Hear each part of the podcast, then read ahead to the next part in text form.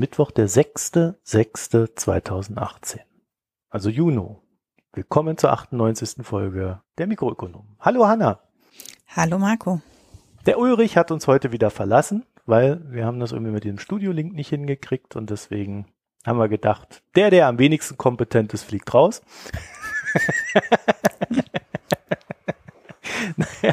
ja, also der, der sich am wenigsten reingelegen hat, fliegt raus, gelesen hat, fliegt raus.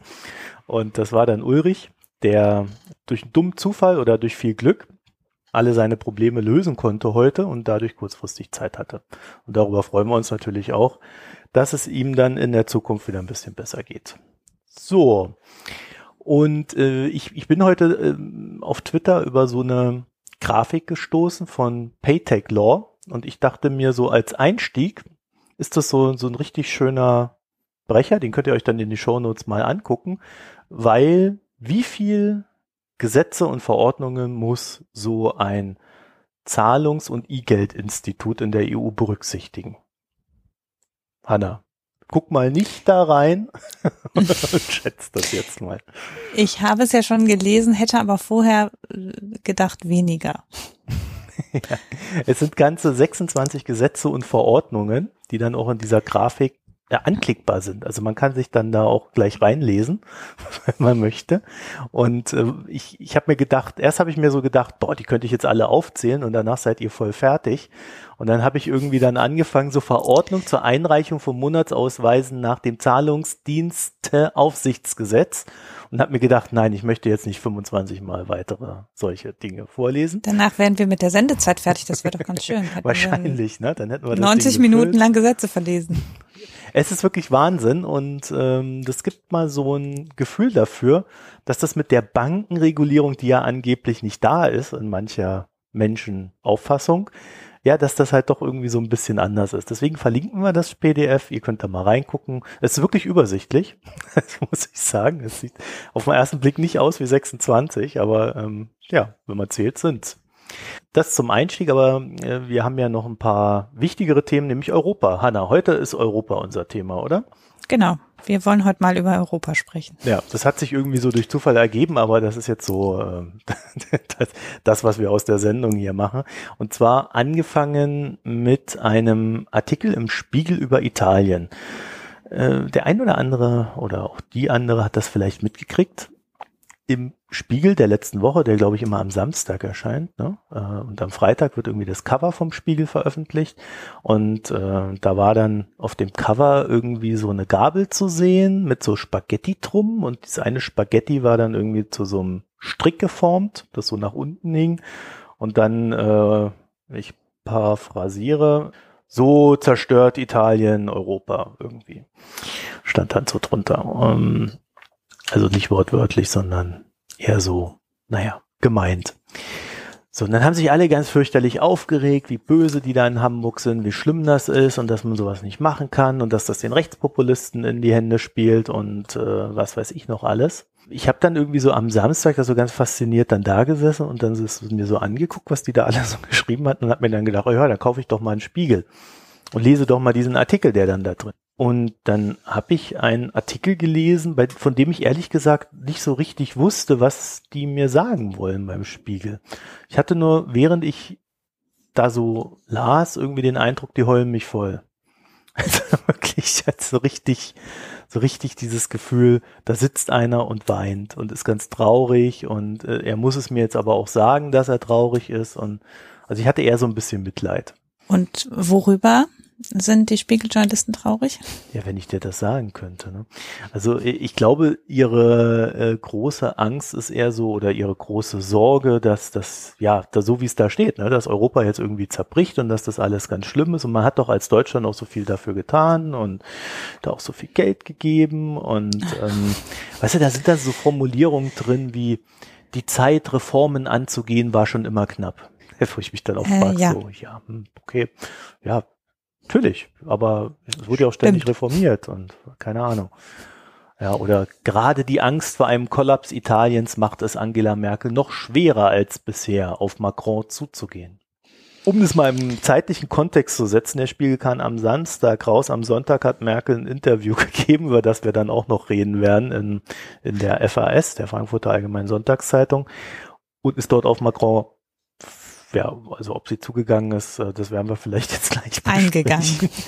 sie ist auf alle Fälle auf ihn eingegangen.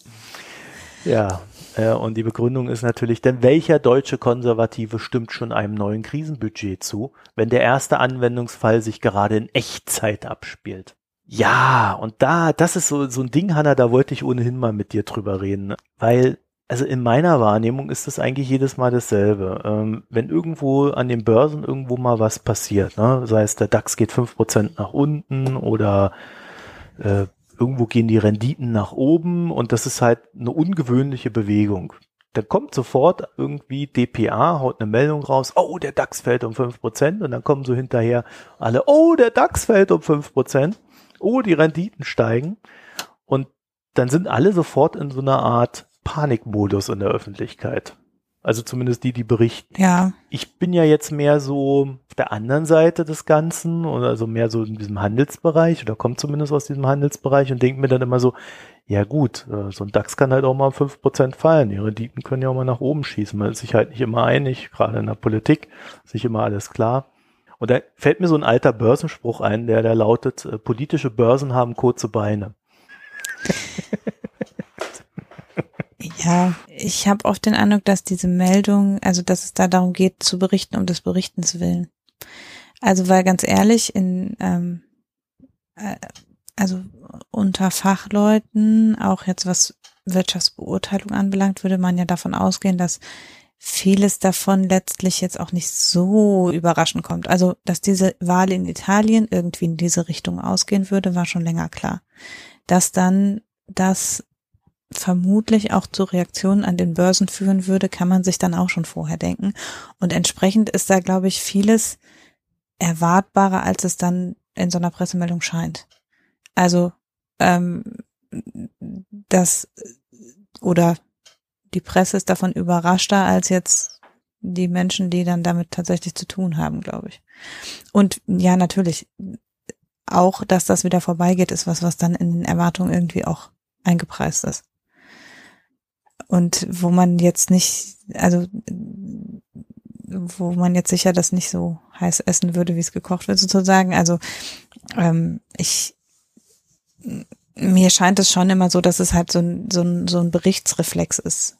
Mhm. Also dass dann eben da mal eine Einmeldung rauskommt, weil sich irgendwas getan hat, aber dass es nicht ähm, äh, ja, das wird ja auch letztlich nicht eingeordnet oder bewertet in der Form. Also es wird ja dann nicht, also es, es wird dann zwar so eine panikartige Meldung daraus gemacht, aber es wird ja nicht dann gesagt, äh, das bedeutet jetzt, dass es mit uns bergab geht für immer, sondern das wird dann so hingestellt und dann kann man selber sich denken, oh Gott, ist das jetzt was Schlimmes? Naja, es wird aber schon immer in diesen Kontext gerückt, oh, die Renditen steigen, ja, das erinnert uns an Griechenland und äh, das ist ja ganz schlimm geendet und Huh, ja, jetzt ist auch Italien dran. Also es war ja tatsächlich. Also im Kontext von Italien ist es mir auch ein bisschen aufgefallen, dass irgendwie sofort kam so, oh, 12 Prozent Renditensteigerung, das ist jetzt aber ganz schlimm.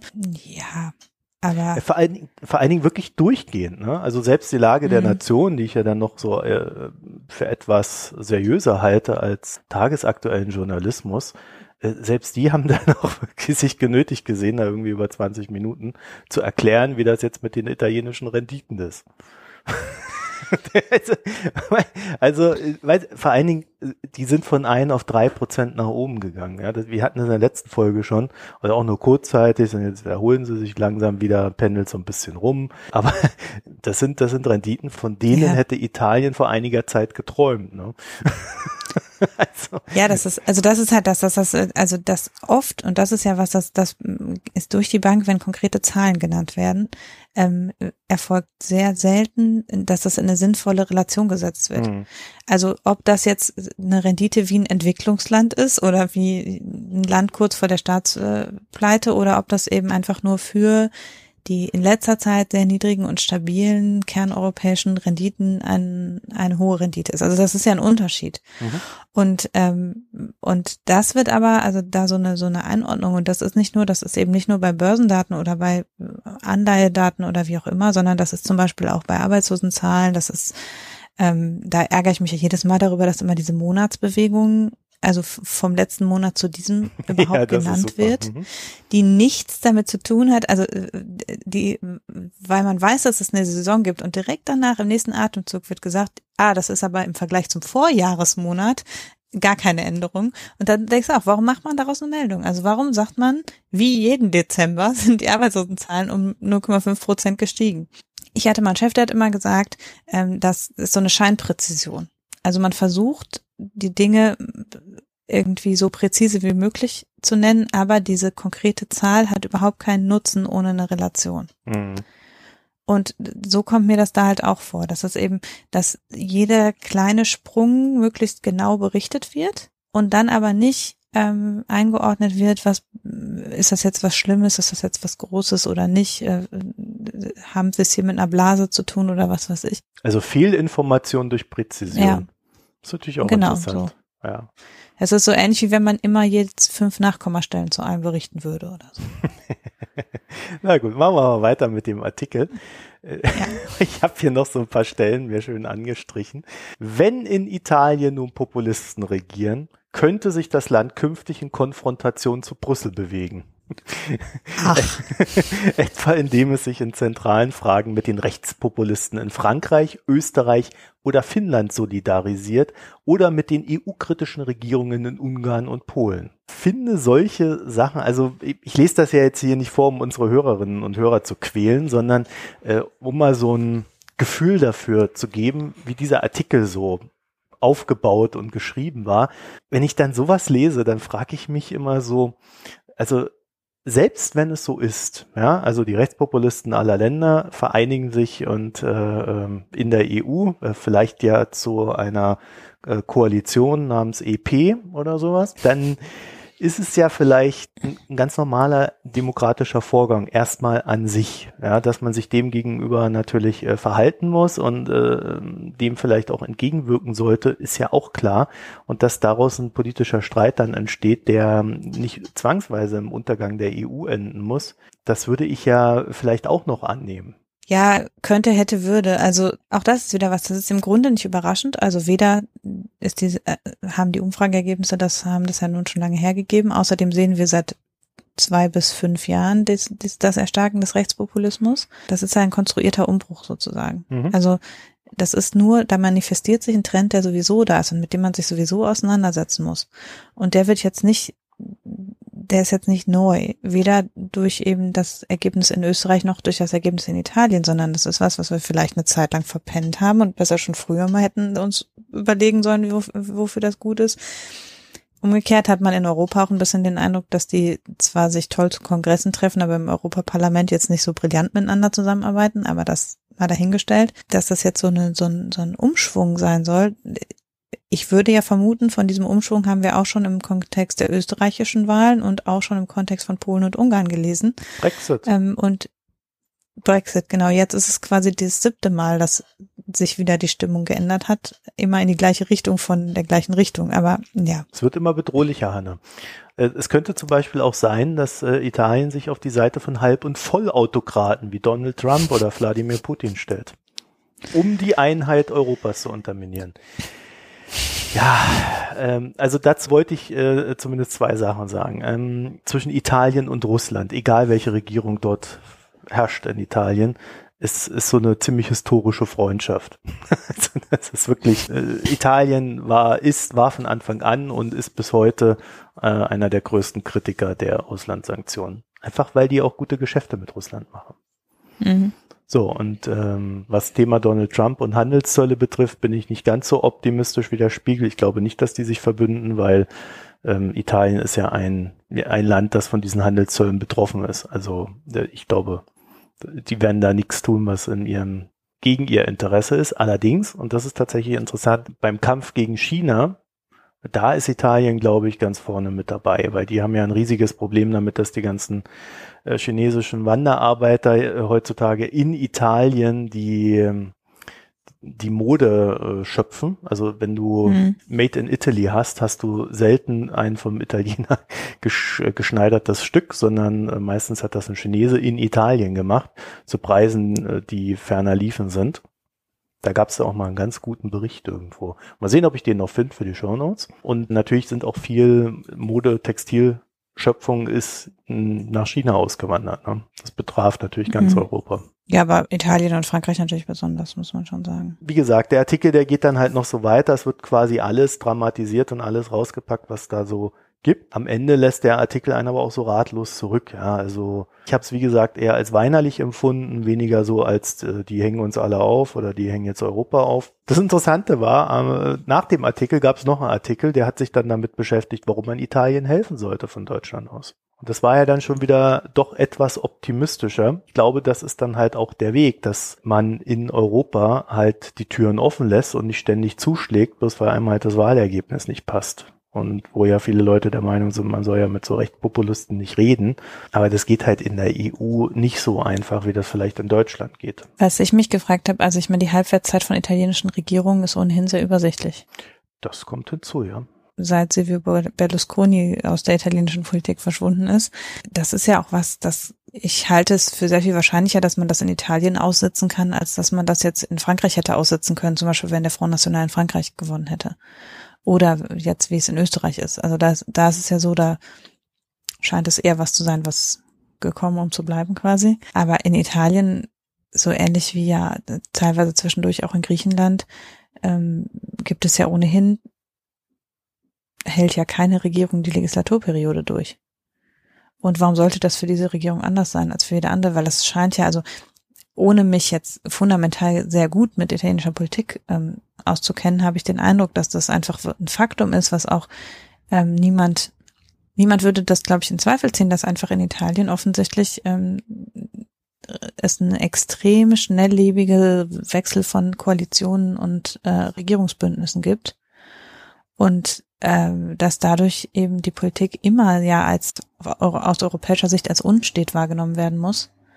Und das glaube ich auch jetzt innerhalb der europäischen Politik irgendwie damit umgegangen werden kann. Also dass alle arbeiten ja nun mit Italien zusammen, obwohl sich da ständig die Verhältnisse ändern und unter Umständen ja auch von der einen Seite des politischen Lagers sehr krass zur anderen Seite mal ändern. Das ist ja in den letzten Jahren auch schon vorgekommen. Und äh, da weiß ich gar nicht, ob jetzt, wenn man jetzt alteingesessene Europapolitiker fragen würde, ob die jetzt sagen würden, ja, das ist ja total viel schlimmer als die letzten sieben überraschenden Regierungswechsel, die wir da erlebt haben oder so. Also wenn man, wenn man früher so einen Italiener gefragt hat, warum die da alle Berlusconi wählen, dann haben die gesagt, ja, der ist halt unterhaltsam.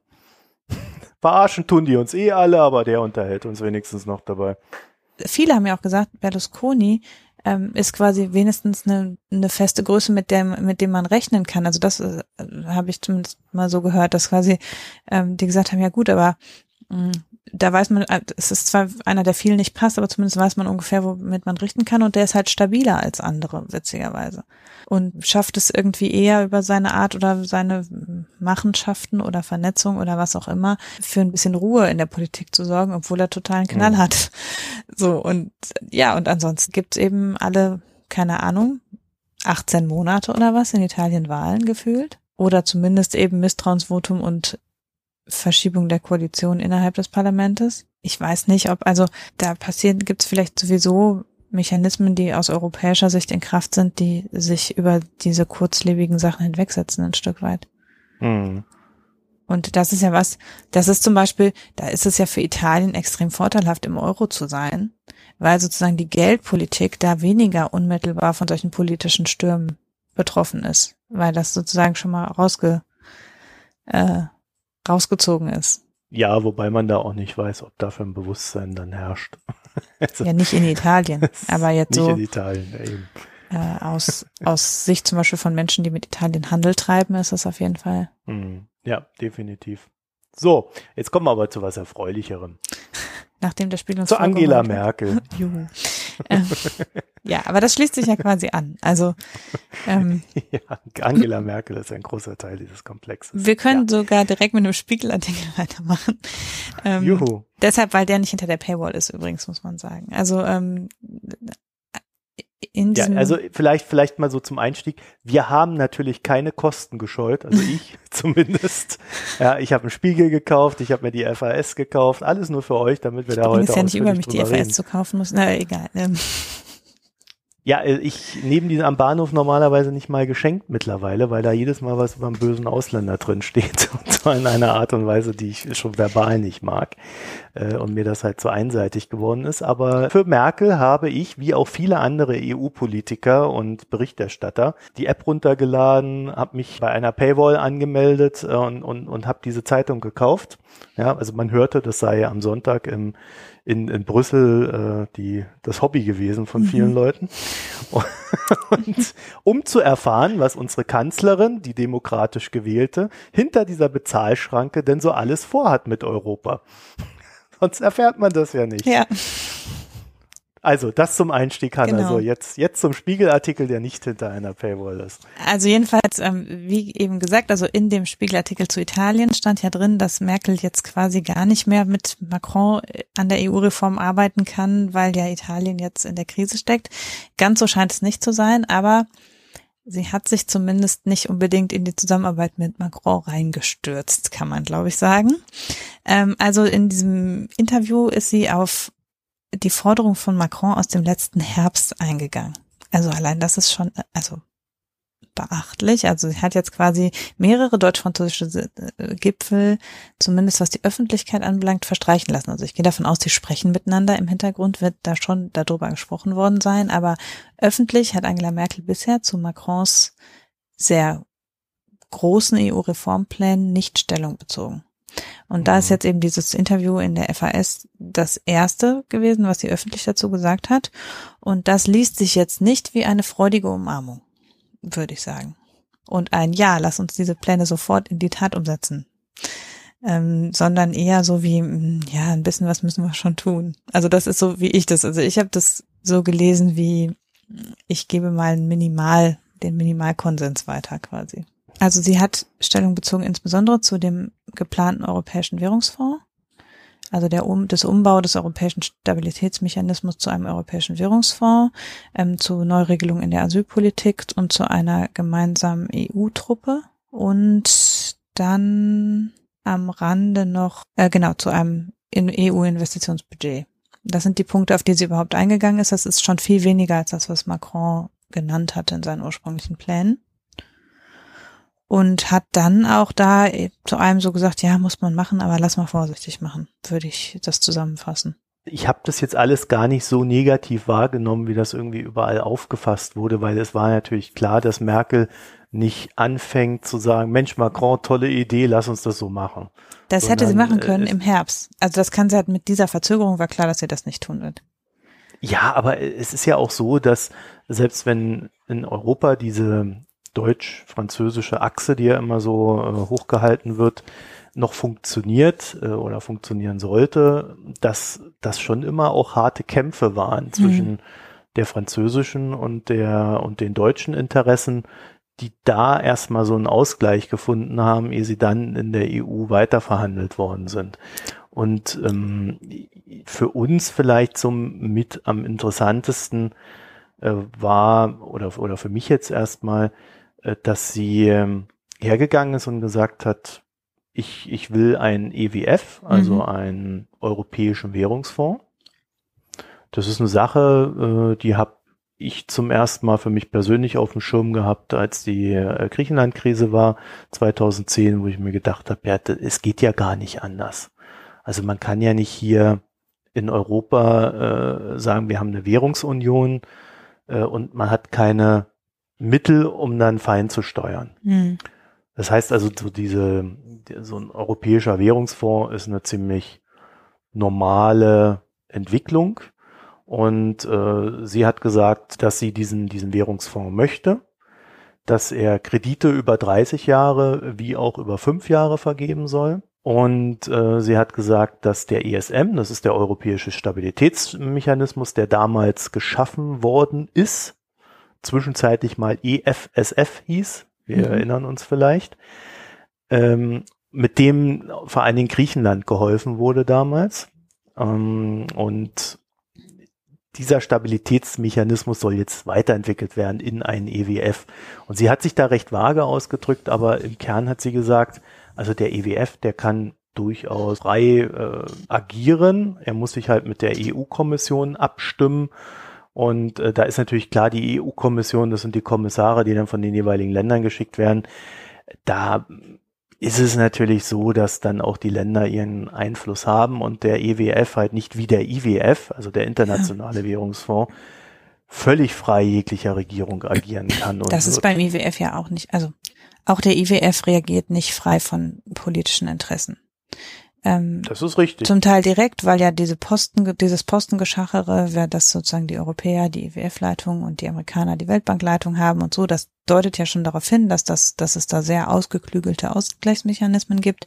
Aber man weiß schon auch, dass der IWF ähm, zumindest ein Ohr für die Politik hat. Aber natürlich ist der eine supranationale Einrichtung und ein im Rahmen der EU-Politik eingerichteter Fonds wäre das nicht, sondern der wäre der EU-Politik untergeordnet.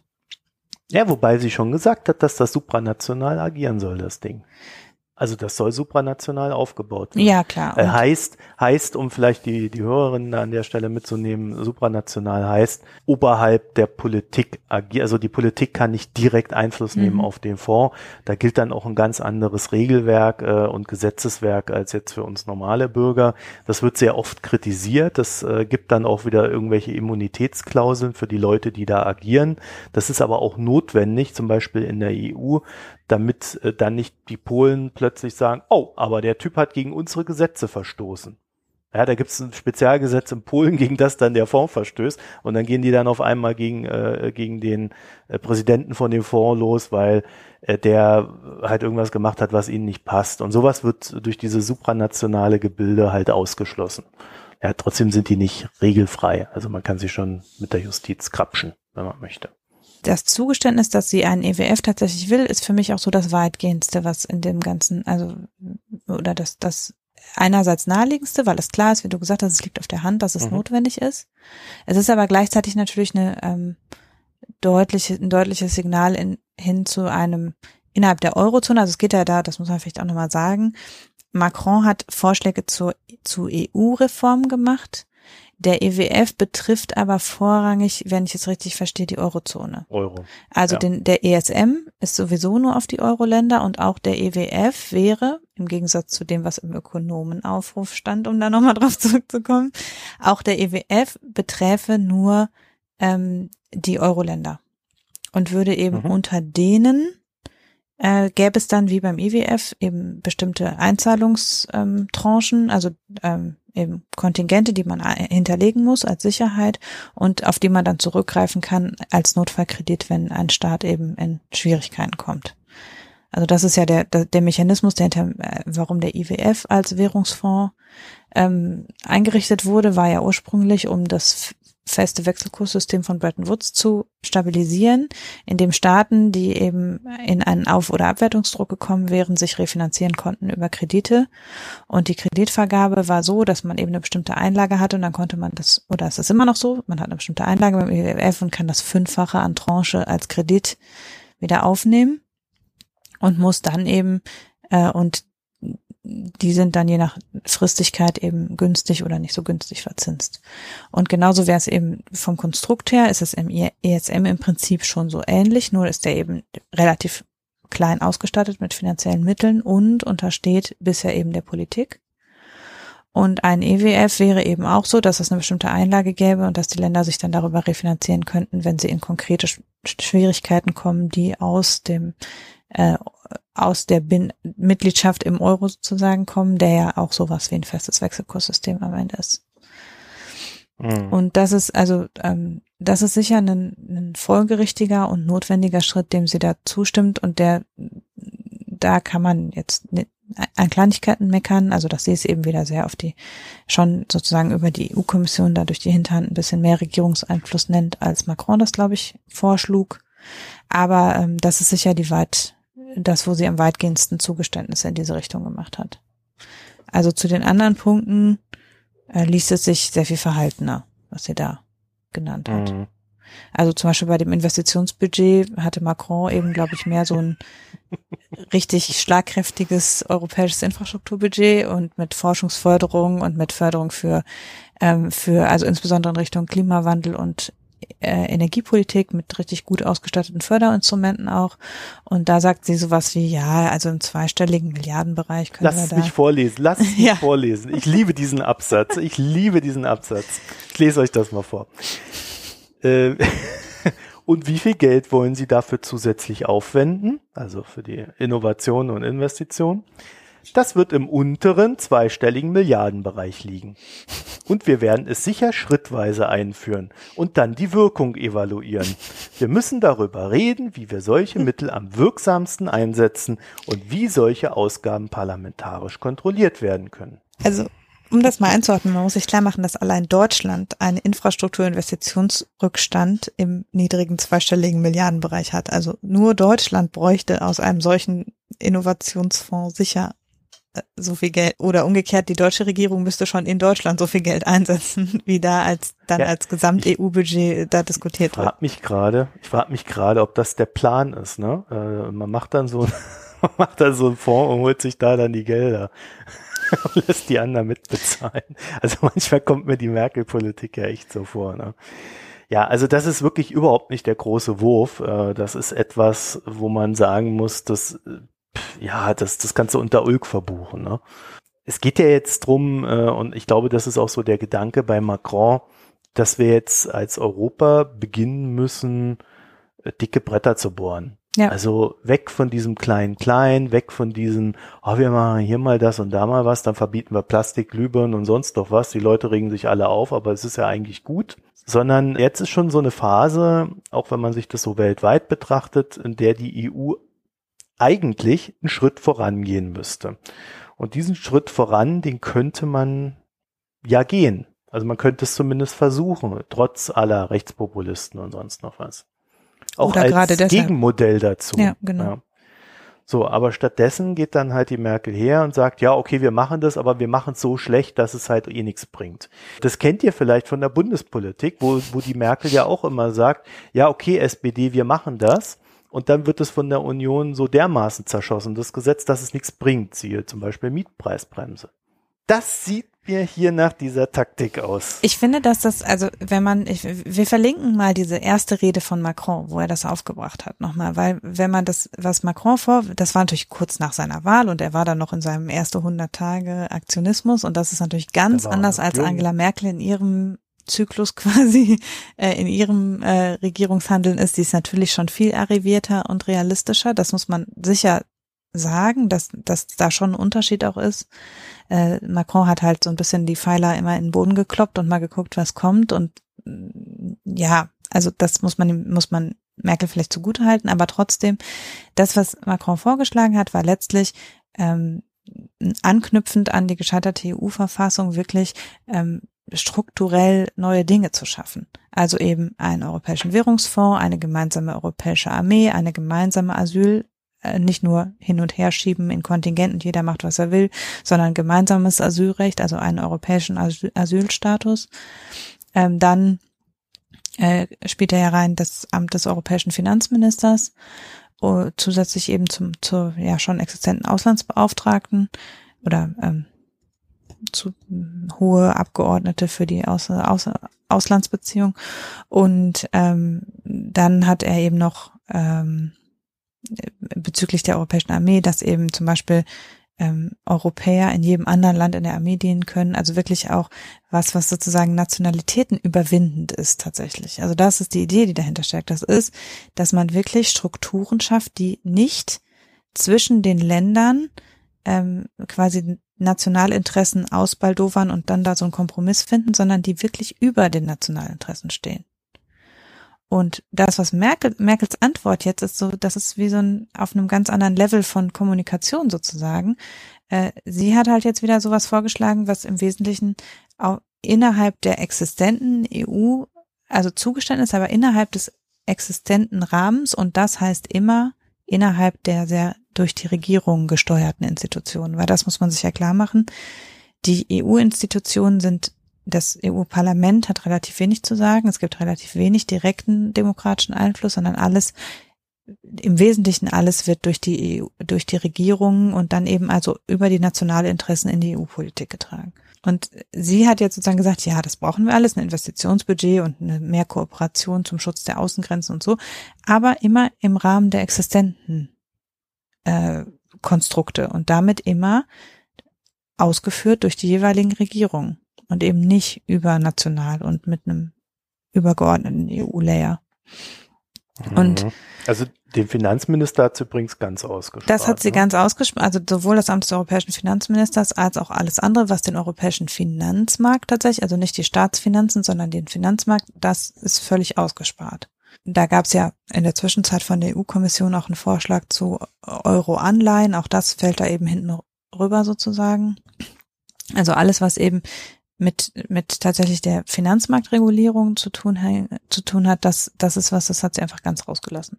Sondern ja. sie bezieht sich, wenn, also das, was überhaupt ökonomische Relevanz hat, also wenn wir jetzt eben Asyl und Armee mal als nicht so ökonomisch relevant einstufen, dann sind es eben die Sachen, die die Staatsfinanzen und den Staatshaushalt betreffen, die sie angesprochen hat. Und nicht die tatsächlich wirtschaftspolitischen und finanzmarktpolitischen Fragen. Also sie hat auch recht wenig generell zu diesen Sachen gesagt. Ne? Mhm. Es geht dann ums äh, Budget. Ne? Äh, da hat sie, das ist schon äh, eine interessante Aussage, der, der Finanzrahmen äh, läuft, der, der immer über sieben Jahre läuft, der läuft ja jetzt demnächst aus in 2020. Und da hat sie gesagt, sie würde das gerne vor der Wahl, vor der Europawahl, äh, Mai nächsten Jahres, würde sie das gerne festsurren auch sicherlich unter der unter dem Aspekt, dass das Ganze instabiler wird, mhm. also dass ähm, mehr Populisten ins Parlament kommen und es dann halt schwieriger wird, so einen Finanzrahmen auszuweiten. Gleichzeitig, wenn wenn ich dann lese, was sie dann so erzählt, wenn es dann um die Prozente geht, äh, kommen dann so Sätze wie ja, wir haben im Koalitionsvertrag verabredet, dass wir bereit sind, mehr in einen zukünftigen Haushalt zu zahlen. So, pass auf. Das mehr ist immer relativ wenn wir ein Prozent des Bruttosozialproduktes der EU-Staaten im Jahr 2021 für die Union aufwenden, ist das in absoluten Zahlen mehr Geld als 2013.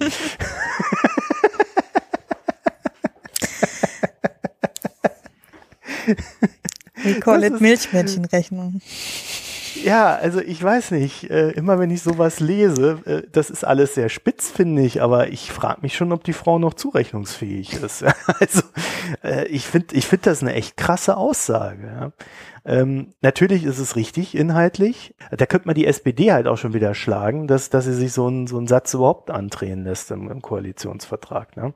Das zeigt halt so die Richtung. Es wird weiter geknausert. Es wird äh, seitens Deutschland versucht, äh, kein Geld mehr reinzustecken in prozentualen Zahlen. Es liegen zum Vergleich da Forderungen äh, aus der Kommission äh, im Raum bei 1,11 Prozent. Mhm. Das heißt, über die sieben Jahre hinweg sind das 127 Milliarden Euro, um die man sich da streitet. Die natürlich auch, nachdem es jetzt den Brexit gibt, äh, also UK geht raus äh, als eine der größeren Volkswirtschaften in der EU, äh, natürlich auch wichtig ist, dass das Budget nach oben gehalten werden kann. Und wir haben jetzt eine Phase, in der sich eigentlich alle einig sind, Europa braucht eine ja, äh, gemeinsame Armee oder zumindest ein, eine Struktur, in der die Armeen gemeinsam agieren können, bevor da das große, äh, der große Aufschrei kommt. Wir sind noch lange nicht in der Phase, in der das funktionieren könnte, selbst wenn wir da hunderte Milliarden reinbuttern. Weil äh, das Problem ist, dass die alle verschiedene Standards haben. Jedes Land hat seinen Standard äh, hat da irgendwie seinen eigenen Kram gemacht und das zu harmonisieren, das wird Billionen verschlingen.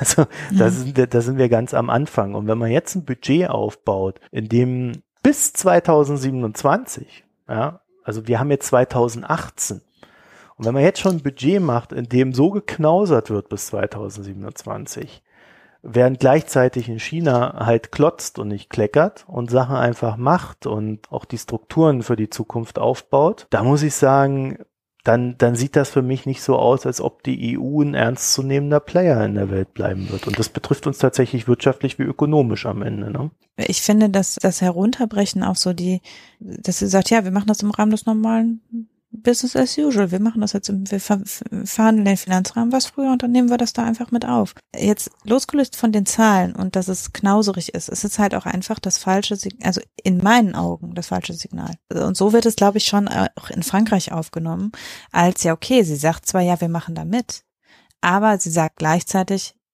auf eine ganz andere Art, als Macron das gesagt hat. International ist ja, finde ich, ist diese, dieses Interview sehr unterschiedlich auf, aufgenommen worden. In Frankreich, glaube ich, gab es schon, haben die Leute ein bisschen geschluckt. Also die damit befasst, mit diesen Fragen befassten. Weil es eben schon ein Signal ist, ähm, dass sie letztlich keinen fundamentalen Reformbedarf zugesteht. Also nicht, zumindest nicht öffentlich und zum gegenwärtigen Zeitpunkt, sondern. Ja, Stillstand. Das ist, äh, ja, so, das ist so ein weiter. Ich meine, das, auch das kommt einem ja aus der deutschen Politik bekannt vor, dass es halt so ein, ähm, so eine Politik der kleinen Schritte ist. Und das ist aber jetzt, das ist ja kein Gegenentwurf zu Rechtspopulismus. Und das ist kein Gegenentwurf zu dem, was aus den USA kommt sondern das ist ja, also man kann ja nicht mit ein bisschen nachjustieren, sich innen wie außen geänderten, einer innen wie außen geänderten Welt gegenüberstehen. Also mhm. einen Gegenentwurf zu wieder stärkeren nationalistischen Interessen zum Beispiel. Das ist ja, wenn dann einfach nur sagt, ja, okay, also im Rahmen dessen, was wir haben, machen wir mal ein bisschen, nennen das dann Investitionsbudget. So, das ist ja nicht, damit sagt man ja nicht, okay, die EU ist schlagkräftig und die kann hier was, was wir auf nationaler Ebene nicht hinkriegen, zum Beispiel. Und das ist ja das, was man, was die Antwort wäre. Die Antwort wäre ja zu sagen, die national, auf nationaler Ebene kann man die Probleme nicht so gut lösen, wie wir sie gemeinsam lösen können. Und das spricht mhm. halt überhaupt nicht aus diesem, was sie sagt. Das kommt mir in zweierlei Hinsicht komisch vor, weil eigentlich ist Merkel jetzt ja niemand, die, also sie erkennt den Wert von Europa eigentlich an und agiert eigentlich ja besonnen auf dem europäischen Terrain. Dass sie dann gleichzeitig so zögerlich ist, was Reformen anbelangt, ist so ein bisschen so eine zweischneidige Sache, finde ich. Und das andere ist natürlich, dass es das belastet das Verhältnis zu Frankreich, glaube ich, ein Stück weit schon. Ja, vielleicht wird es ja künftig in Europa der drei Geschwindigkeiten geben. Mhm. Auch das äh, wäre noch eine Option. Ich habe da in dem ganzen Ding noch so, ein, so, so einen kleinen Absatz gefunden, den ich sehr bemerkenswert fand, in dem, was er ausdrückt. Äh, und wo sie, glaube ich, eine, komplette Kehrtwende vollzogen hat. Zwar, äh, ich lese das einfach mal vor. Ähm, Frage als zentrale Aufgabe haben Sie die Sicherung der EU-Außengrenzen genannt. Wie wollen Sie da weiterkommen? Dann sagt sie, wir haben gerade den Riesenschritt hin zur sogenannten ständigen strukturierten Zusammenarbeit in der EU-Verteidigungspolitik geschafft. Etwas, das viele Jahre lang nicht möglich schien. Nun sehe ich die Themen Grenzsicherung, gemeinsame Asylpolitik und Bekämpfung der Fluchtursachen als wirkliche Existenzfragen für Europa. Das ist ein bisschen Dogwhistling, ne? Und wenn man das jetzt nochmal so auch im Vergleich zu dem, was du gerade eben gesagt mhm. hast, warum macht sie das? Wenn man sie da so wirklich wortwörtlich nimmt, dann sieht sie diese Sachen, die Macron vorgeschlagen hat, als sie. Mhm. Sondern jetzt geht's um die Existenz und die Existenz definiert sie, ja, durch Flüchtlinge. Ja, genau. Also das ist halt, das ist, ist ja, war ich ein bisschen baff, als ich das gelesen habe. Ja, es ist eine sehr viel feinere Art und Weise, als das, wie Seehofer es macht, aber es geht in die gleiche Richtung. Also es ist ein Signal zu senden, zu sagen, ihr müsst hier nicht rechtspopulistisch wählen, weil wir in Europa kümmern uns jetzt um das Thema Flüchtlinge. Und damit eben auch wieder dieses Thema, diesem Thema in einem Ausmaße Raum zu geben, der vor dem Hintergrund aller anderen wirklich wichtigen weltpolitischen Fragen verschwindend gering sein müsste, wenn man mal ehrlich ist. Zu sagen, die Sicherung der Außengrenzen ist das A und O, das ist so eine Negativ, also so eine Defensivhaltung. Also nicht zu sagen, wir wollen hier was Besseres, Neueres schaffen für uns alle, sondern wir wollen hier unseren Zaun höher ziehen, ja. Letztlich sagt sie dann, nein, wir brauchen uns nicht auf unsere nationalen Interessen alleine zurückzuberufen, weil wir können das auf europäischer Ebene lösen mit den Flüchtlingen.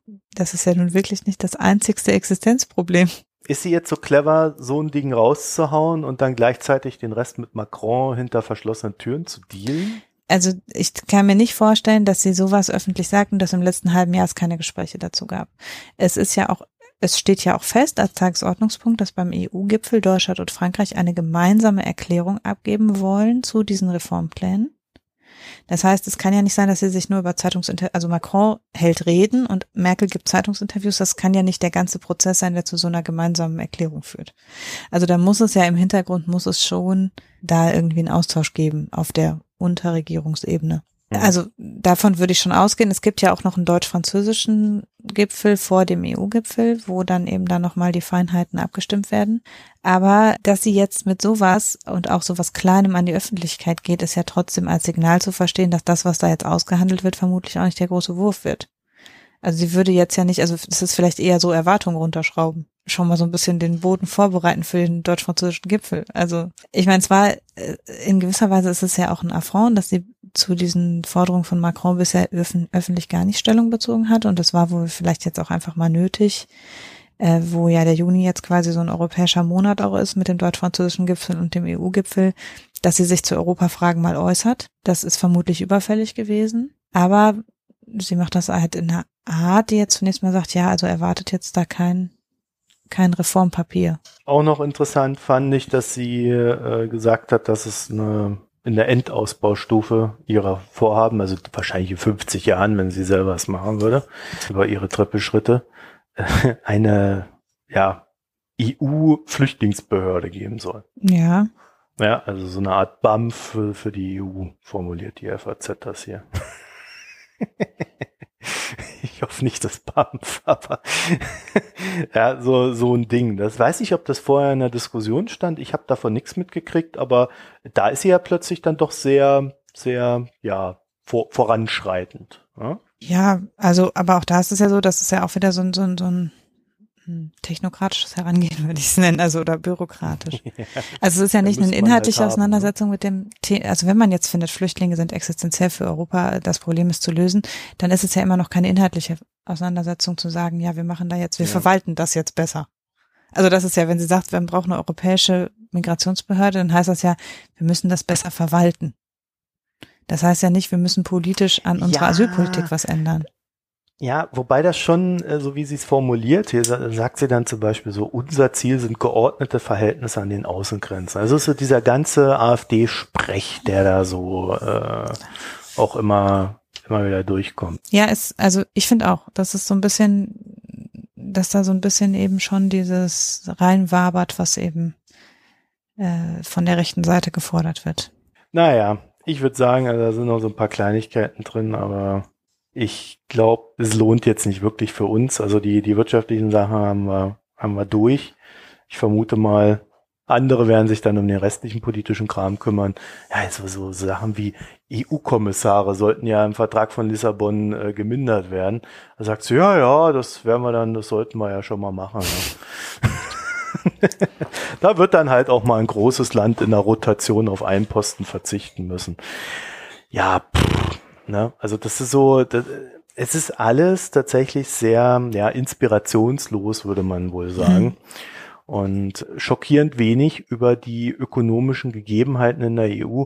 Also ich, ehrlich gesagt, ich glaube, dass sie das ernst meint. Also dass sie, dass da nicht viel kommen wird. Weil in der Union, äh, und da kommen wir jetzt auch zum nächsten Thema, in der Union scheint es mir so zu sein, dass das dass es da in eine Richtung läuft äh, und, und die ist, ja, naja, äh, wir können aber kurz dr drüber reden. Äh, wir haben immer wieder das Thema Griechenland gehabt. Äh, Griechenland steht unter der Knechtschaft der drei Großen. Für die Union war es immer extrem wichtig, dass der IWF noch dabei bleibt, weil der hat ja so viel Expertise und, und der IWF war ja auch immer marktradikale Freude bei der Union.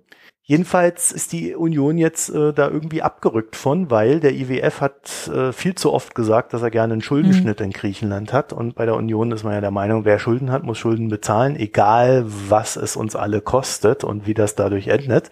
Und deswegen hat die Union jetzt gesagt, ach komm, IWF brauchen wir nicht mehr. Nach all den Jahren. Wir brauchen den IWF nicht mehr. Wir machen das jetzt selber. Griechenland ist kurz davor ohnehin nicht äh, mehr. Neue Gelder äh, bei uns zu beantragen äh, in den Rettungsfonds, sondern geht jetzt äh, im ja, dritten Quartal an den freien Markt, wie auch immer äh, das dann endet. Und sie sagt, EWF kann weg. Und das Finanzministerium unter SPD Scholz sagt, bei IWF hätten wir schon noch gerne. Ich habe damit ehrlich gesagt schon länger gerechnet. Also weil der IWF eben schon so lange einen Schuldenschnitt mhm. ins Spiel bringt, habe ich schon bei Schäuble gedacht, irgendwann sagt er, nee, dann nicht mehr mit dem IWF. Weil es ja immer, Schuldenschnitt galt für Deutschland, also in der Politik von Merkel und Schäuble immer als ausgeschlossen. Und der IWF hat ja dann eine Kehrtwende vollzogen, die haben ja auch erst eine ganze Zeit lang gesagt, nee, Schuldenschnitt gibt's nicht. Und dann haben die ja so nach zwei bis drei Jahren Griechenland-Krise, hat der IWF auf einmal seine Meinung radikal geändert und hat dann sehr vehement gesagt, es geht nur mit einem Schuldenschnitt. Und mit dem Moment habe ich im Grunde damit gerechnet, dass die Union irgendwann sagt, also dass Schäuble in dem Fall irgendwann sagt, nee, dann braucht der IWF uns halt kein Geld mehr diese Hilfspakete zahlen, wenn Schuldenschnitt machen wir nicht. Und äh, irgendwie haben sie sich ja dann immer da so nochmal geeinigt und drumherum laviert, aber ich habe damit schon länger gerechnet. Ist doch interessant, dass das irgendwie mit diesem Merkel-Interview da korrespondiert zum EWF. Ja. Ne? Also der äh, nicht mehr marktradikale IWF, der jetzt sowas wie Schuldenschnitte fordert und ähnliches äh, soll rausgekickt werden und Merkel möchte just in diesem Moment einen EWF, äh, einen Europäischen Währungsfonds mit Anbindung an die EU-Kommission, äh, also äh, einer europäischen Knute da drin. Das heißt, hm, schwierige Kiste, ne? Ich glaube, da findet sich gerade was. Ne? Das heißt, wir machen unser eigenes Ding, äh, hauen den EWF da raus und dann machen wir aber auch volle Kanne. Zumindest so der Plan der Union, würde ich es mal deuten. Ich durchschaue nicht, ob das ein generelles Ding ist oder nur in Bezug auf Griechenland. Aber natürlich. Ich glaube, das eine ergibt sich aus dem anderen dann, ne? Wenn ja. du die Alternative hast, brauchst du es ja, ja nicht mehr. Der IWF agiert ja auch sehr stark als beratendes Organ, auch in diesem Griechenland-Prozess. Und das heißt mhm. natürlich, dass ähm, damit ja auch gesagt wird, wir können dieses, diese Beratungsfunktion jetzt alleine machen. Und das ist natürlich so ein bisschen ähm, es ist auch sowas wie das Controlling rausschmeißen. Ne? Also ähm, der IWF ist die externe Größe in dem Ganzen, die der nicht direkt in den Euro involviert ist und der sozusagen von außen da drauf blickt und sagt, losgelöst von den Interessen der Euro-Länder, was ist im Interesse Griechenlands am Ende? Und äh, das ist halt so ein bisschen zu sagen, nö, wir machen das jetzt hier unter uns aus. Also auch wirklich im Sinne von ohne eine externe Beratungs ohne ein externes Beratungsorgan. Mhm. Und sei es jetzt, ah, jetzt sagten die Berater nicht mehr, was wir wollen, deshalb wollen wir jetzt die Berater nicht mehr oder was auch immer dahinter steckt, ähm, ist das natürlich eine, auch insofern eine Kehrtwende, als immer eigentlich ja klar war, der IWF ist unter anderem dabei, weil der IWF weltweit an diesen Stellen eine übernationale Beratungsfunktion wahrnimmt. Und weil das halt die Auf, also das ist die originäre Aufgabe des EWFs, in solchen Prozessen begleitend zur Seite zu stehen. Mit dem Wegfall des Bretton Woods Systems ist es letztlich die einzige Aufgabe des EWF, ähm, in solchen Prozessen, in, in eben staatsfinanzkritischen Prozessen, Beratung wie Kredite anzubieten. Und ähm, daher zu sagen, wir machen da jetzt ein Parallel-EWF und dann machen wir das alles unter uns, das unterminiert an der Stelle, so wie eben das auch an vielen anderen Stellen passiert, dass dieses internationale Institutionenkonstrukt. Mhm. Und das, das sehen wir ja im Bereich des Welthandels, dass die WTO durch binationale und multinationale Handelsabkommen umgangen wird. Wir sehen das jetzt sozusagen beim IWF, dass da eben dann sozusagen die EU da so ein bisschen ausschert. Und das ist schon was, was, also ich finde das bedenklich weil wir haben dieses Konstrukt von internationalen Institutionen äh, vor dem Hintergrund, dass es eine weltweite Friedenssicherungssache auch ist. Und das ist auf einer anderen Ebene, auf der europäischen Ebene geht es da eben auch wieder stärker in so eine Sache, dass wieder mehr zwischen Ländern verhandelt wird und weniger auf der internationalen Ebene. Ja, äh, Merkel oder die Union äh, in Einklang mit Merkel machen da natürlich etwas, Gut, es war, wie gesagt, für mich erwartbar, weil du als EU deinen Kram halt auch selber regeln musst als Währungsunion erstmal. Und erst wenn der ganze Euro kippen würde, wäre dann meines Erachtens der IWF derjenige, welchen man brauchen würde. Wenn die dann noch wollen, ja, wenn man es da, rausgeschmissen. Wenn die dann noch wollen, ja, aber ne, also eigentlich ist er ja für Länder zuständig. Jetzt haben wir hier halt einen Länderkomplex, der eine eigene Währung hat und ähm, ich denke, das kann man schon, schon vertreten, dass es dann einen EWF geben wird. der auch erstmal intern es regelt. Das heißt aber auch, dass die EU als solche wesentlich politischer wird. Mhm. Und Merkels verhaltener Reformwille zu mehr EU, und da würde ich, da bin ich jetzt wieder bei dir, heißt für mich äh, in dem Sinne dann natürlich auch, dass sie versucht, die Macht Deutschlands in der EU gerade mhm. zu sichern. Da geht's nicht drum, äh, haben wir jetzt mehr EU und machen wir das besser, sondern sie ist da äh, wahrscheinlich unter Erfahrung der, der letzten zwei Jahre, seit, oder drei, lass es drei Jahre sein, seit 2015 mit der Pflicht, Flüchtlingskrise, hat sie wahrscheinlich die Erfahrung gemacht, man kann das Ding halt nur kontrollieren bei solchen Themen, äh, wenn man halt, naja, es in der Hand mhm. hält.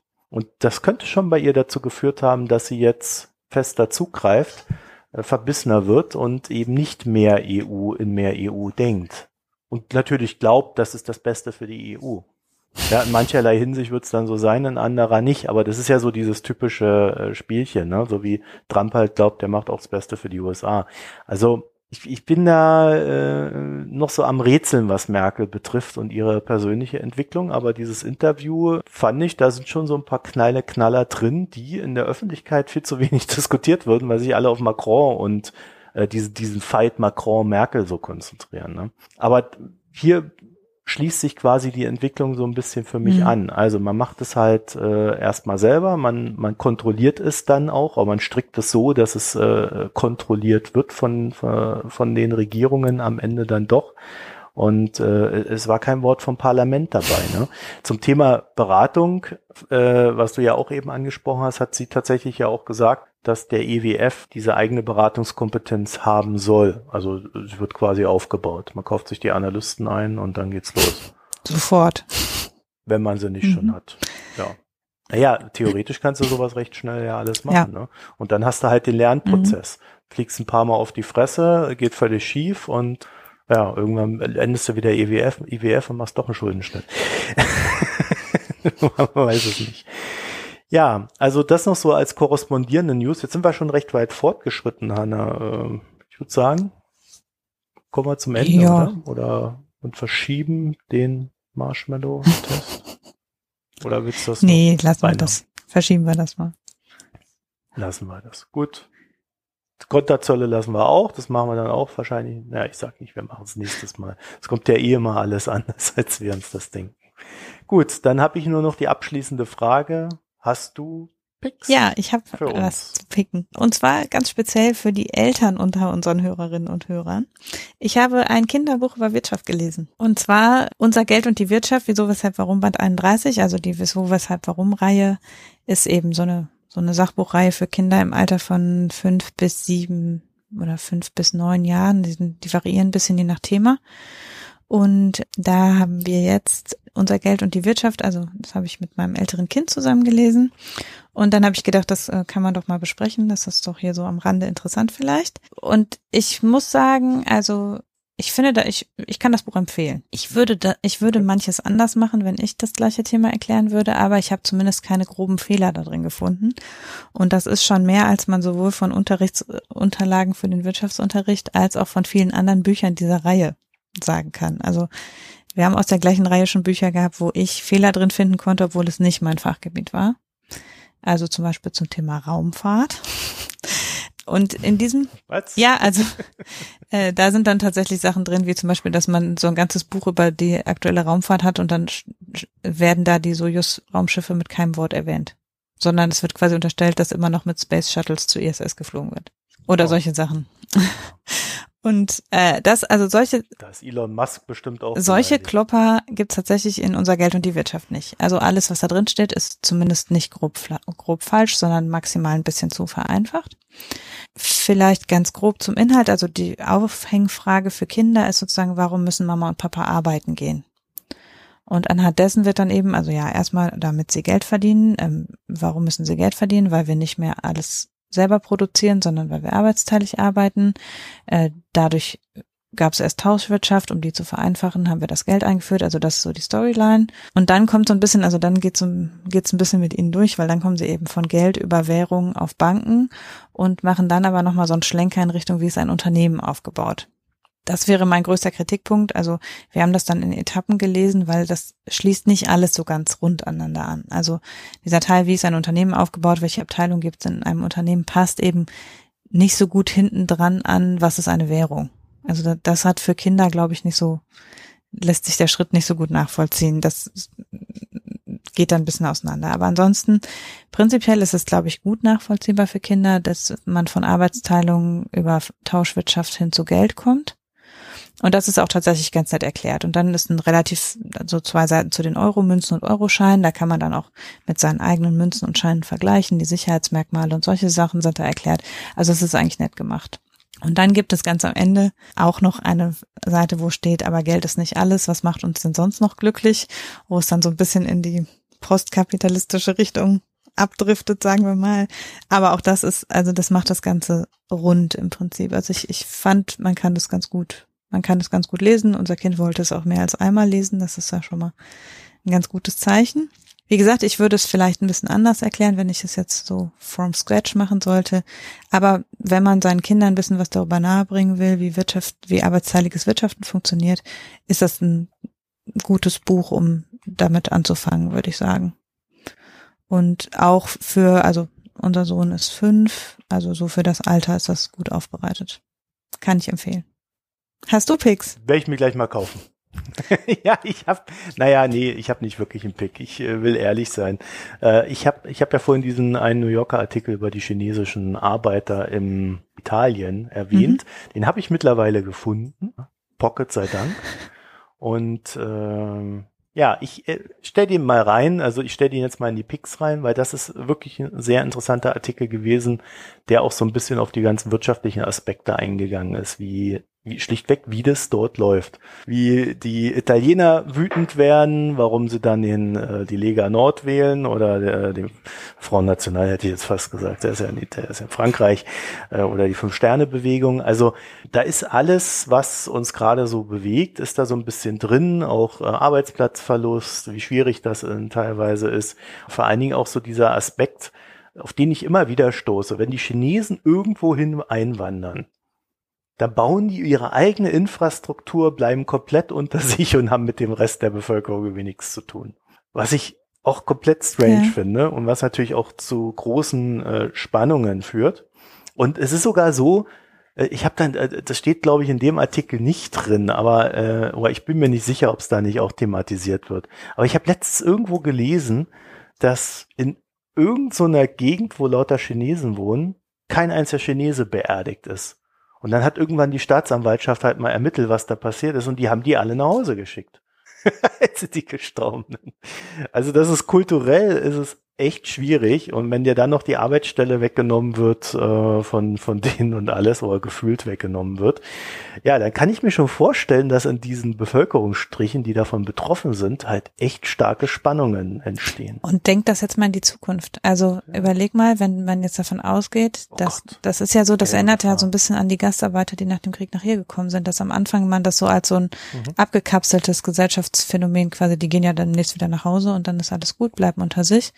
Ähm, und bei uns zeigt sich ja im Moment in der Integrationsdebatte sehr deutlich, dass es ein fundamentaler Fehler war, solche Enklaven äh, entstehen zu lassen. Also dass es, dass es für die Integration maximal schädlich war, Gastarbeiter als ein vorübergehende Gäste halt zu betrachten. Und äh, wenn man das jetzt dann in die Zukunft denkt, für, chinesische Gastarbeiter in modernen Industriestaaten, dann kann man sich da ja auch die zukünftigen sozialen Spannungen schon wunderbar am Beispiel der vergangenen sozialen Spannung angucken. Ja, mit diesen huldsamen Mit diesem Worten pessimistischen Ausblick in die Zukunft. okay, also wenn du mal ein Buch schreibst, wird es eine Dystopie sein. Das haben wir jetzt gelernt. So bin ich eigentlich gar nicht. Aber der Blick nach Europa ja, macht einen nicht fröhlich im Moment. Ja, ja, vielleicht sollten wir da auch mal wieder fröhlicher drauf blicken. vielleicht wird's ja dann noch mit der Merkel. Ich habe kein Bier getrunken. Hast du Bier getrunken? nein, ähm, es kommt ja nur alle Jubeljahre mir vor, dass ich Bier trinke. Na, ja, ja. Du kannst ja auch andere Sachen trinken, so, was weiß ich. Was, was gibt's also ich denn? trinke Wein. Halt andere Sachen. Und ab und ja, zu mal Longdrinks. Ja, ich werde, ich, ich behalte das mal im Hinterkopf, dass ich das Biersegment jetzt um ein Weinsegment erweitere oder so. Naja, zumindest den Wein. Wein ist interessant. Bei Long Drinks liegt es ja immer am Barmixer, ob der irgendwie Naja, es, man, also man kann schon, also, also es gibt natürlich Trends quasi auf dem Cocktailmarkt, aber andererseits kommt es natürlich auch auf die Zutaten an. Man kann dann ja einen guten Gin oder so ja, da drin haben. Ich hatte mal ein ein Cocktail-Versandservice. Da habe ich dann einmal im Monat, das hat irgendwie, ich glaube, 40 Euro gekostet. Ich wollte das unbedingt mal probieren und habe das dann so drei, vier Monate gemacht. Und habe dann jeden Monat so eine kleine Holzkiste bekommen, wo dann so mit so Stroh drin und verschiedenen Alkoholsorten und eine Anleitung, wie ich die zusammen zu mixen habe. Und? War überzeugend? Nee, du hast es ja nicht mehr. War halt jeden Monat äh, zwei andere Cocktails in drei, vier Gläsern insgesamt, ich weiß es gar nicht. Ja, pff, ich habe es halt dann irgendwann abbestellt, weil ich auch nicht so der, ich trinke halt einfach nicht gerne Alkohol. ich muss es einfach so sagen, ich trinke nicht gerne Alkohol. Und wenn, dann halt eher mal so ein Bier mittlerweile wieder. Ja. Ja, also Cocktails war jetzt auch nicht so. Also ich trinke sehr gern Alkohol, nein Quatsch. ich, ich trinke tatsächlich relativ regelmäßig Wein, aber sehr oft sehr den gerne. gleichen. Da muss ich dann jetzt mal die Ach Augen so. offen halten, um da auch verschiedene Dinge besprechen zu können. Ja, ich kenne Leute, die haben mal zeitweise Wein gesammelt und das dann so exzessiv betrieben, dass sie jetzt für den Rest ihres Lebens Wein im Keller haben. Also das solltest nee, das, ähm, die, die Gefahr besteht nicht. In dem Sinne, wir wünschen euch eine schöne Zeit und vergesst nicht auf unsere Internetseite zu gehen, ein paar Kommentare zu hinterlassen. Das war wieder sehr schwach letzte Woche. Und ich weiß, ihr wollt ermahnt werden. Mancher beschwert sich sogar, wenn ich nicht hm. ermahne. Jedenfalls, wenn ihr keine Kommentare hinterlasst, dann müsst ihr Geld da lassen. Das geht dann oben rechts. Um, ja, oder auf iTunes äh, zumindest ein, ein Sternchen. Und wenn es euch das nicht wert ist, ja, dann, dann ist es jetzt eh gut, dass es vorbei ist. Tschüss, bis bald. Tschüss.